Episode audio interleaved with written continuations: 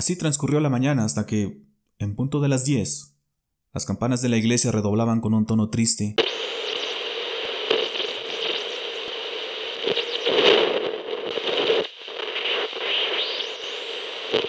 Muy buenas noches, gracias por sintonizarnos de nuevo, esperamos que se encuentren muy bien y con ganas de escuchar una historia paranormal. El relato que les traemos el día de hoy fue el primero que subimos al canal, con el cual empezamos este proyecto el día 26 de agosto del 2021. No obstante, como bien nos lo hicieron saber, el volumen es un problema. Atendiendo su petición y al igual que haremos con el resto de los primeros 7 episodios, hemos regrabado este. Recuerda que nos ayudas mucho compartiendo el video, dándole me gusta y suscribiéndote al canal de YouTube y al del podcast, así como también dejándonos tus opiniones en la sección de comentarios, sugerencias de videos, enviándonos tus historias, Nuestros medios de contacto aparecen en el comentario fijado. Sin nada más que agregar, apaga la luz y súbele esos auriculares que ya ha sintonizado la señal de amplitud paranormal.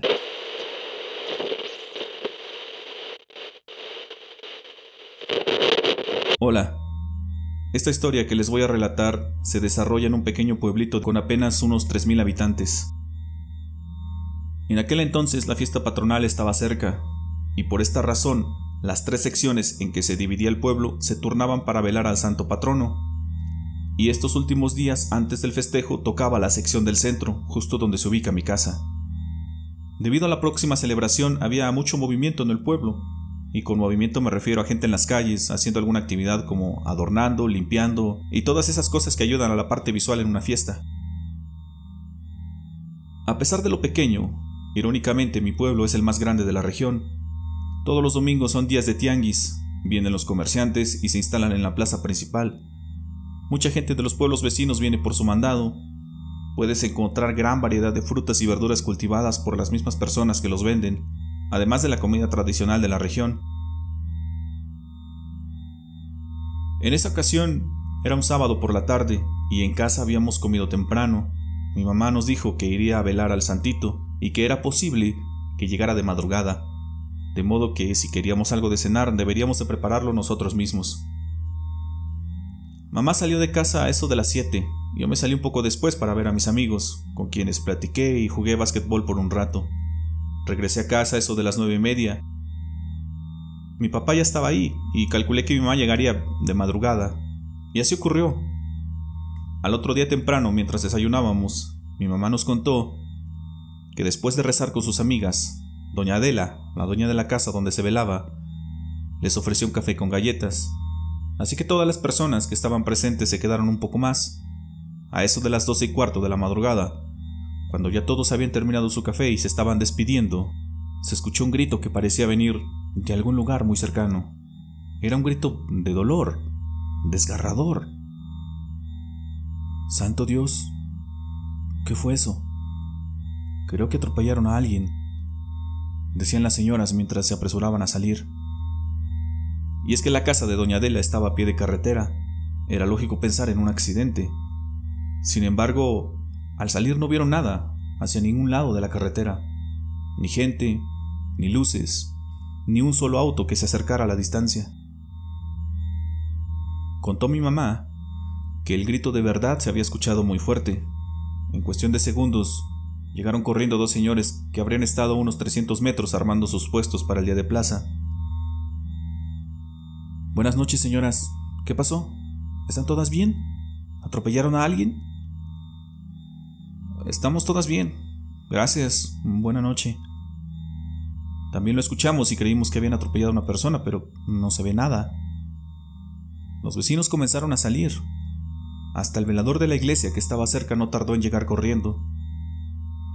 Todos llegaban haciendo la misma pregunta y la misma suposición. A pesar de que muchos escucharon el grito, nadie había visto nada.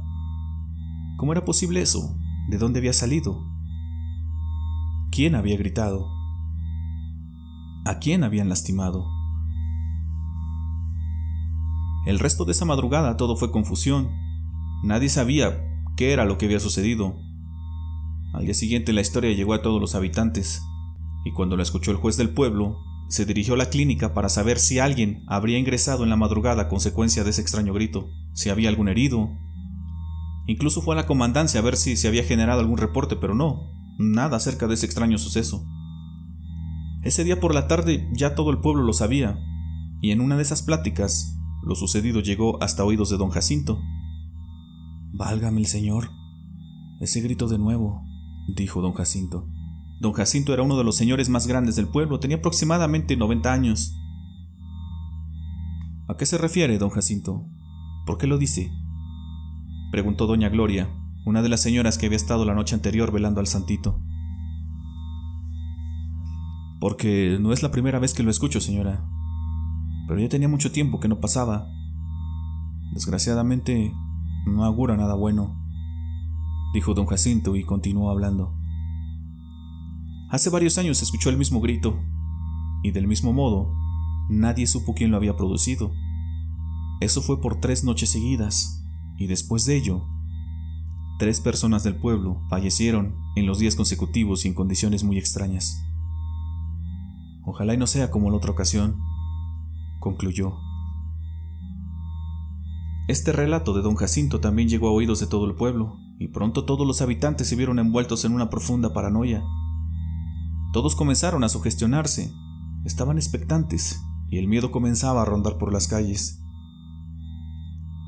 En los pueblos pequeños y alejados existen muchas leyendas, creencias, temor a este tipo de situaciones, que siempre terminan volviéndose reales. Al menos eso es lo que se cuenta por allá. Esa noche nuevamente tocó al barrio del centro la velada, pero esta vez había muy poco movimiento, muy pocas personas en las calles, todos aguardaban en casa y esperaban que pasara lo mismo que la noche anterior.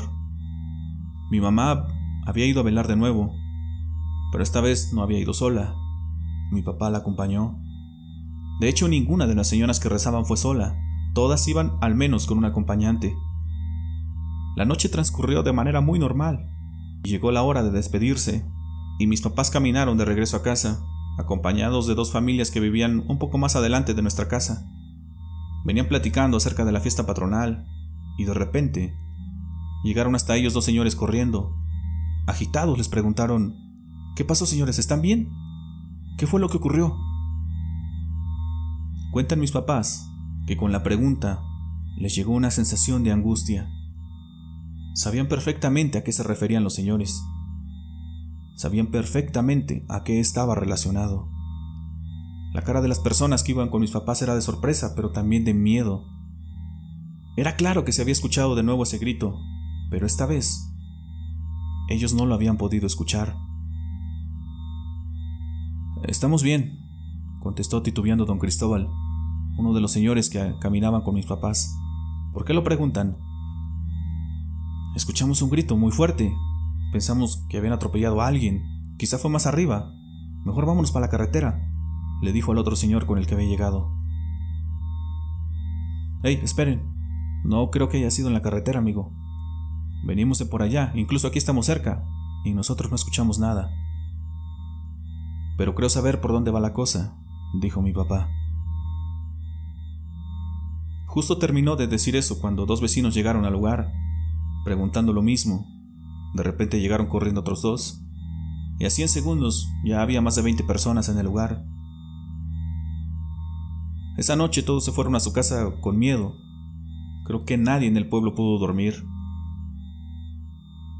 A todos les daba vueltas en la cabeza la historia de don Jacinto, que cada vez parecía cobrar más sentido. Al otro día muy temprano había gente por donde quiera en las calles. Todas hablaban de lo mismo. Todas hacían sus teorías y sus suposiciones.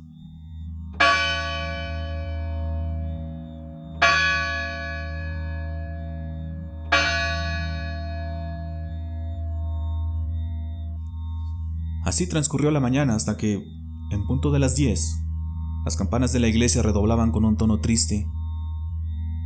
Todos sabían lo que eso significaba. Hasta cierto punto, todos lo esperaban.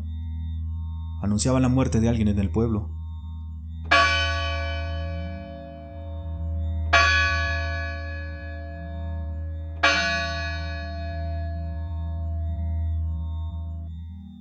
Cuando las campanas por fin parecían haberse calmado, comenzaron a sonar de nuevo.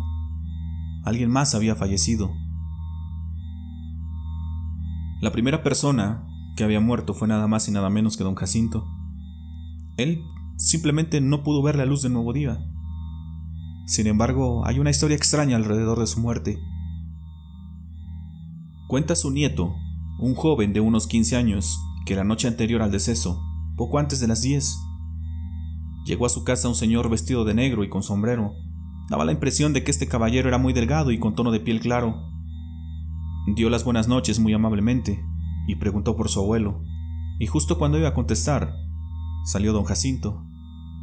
Pero parecía que él tampoco lo conocía, porque le preguntó al extraño qué era lo que se le ofrecía. Eso cambió cuando el visitante se acercó y le susurró algo. Acto seguido entró con su abuelo hasta la sala donde estuvieron platicando por horas y bebiendo aguardiente. También cuenta el nieto que la plática entre su abuelo y la extraña visita era muy amena y alegre, que parecía como si fueran grandes amigos y estuvieran recordando historias que habían vivido juntos. Él, al ver que no había problema con el extraño, se fue a dormir. El joven contó esta historia a los integrantes de su familia, pero nadie conocía a la persona que visitó la noche anterior a su abuelo. Ninguno de sus amigos coincidía con la descripción. Unos dicen que era la mismísima muerte quien había ido por don Jacinto.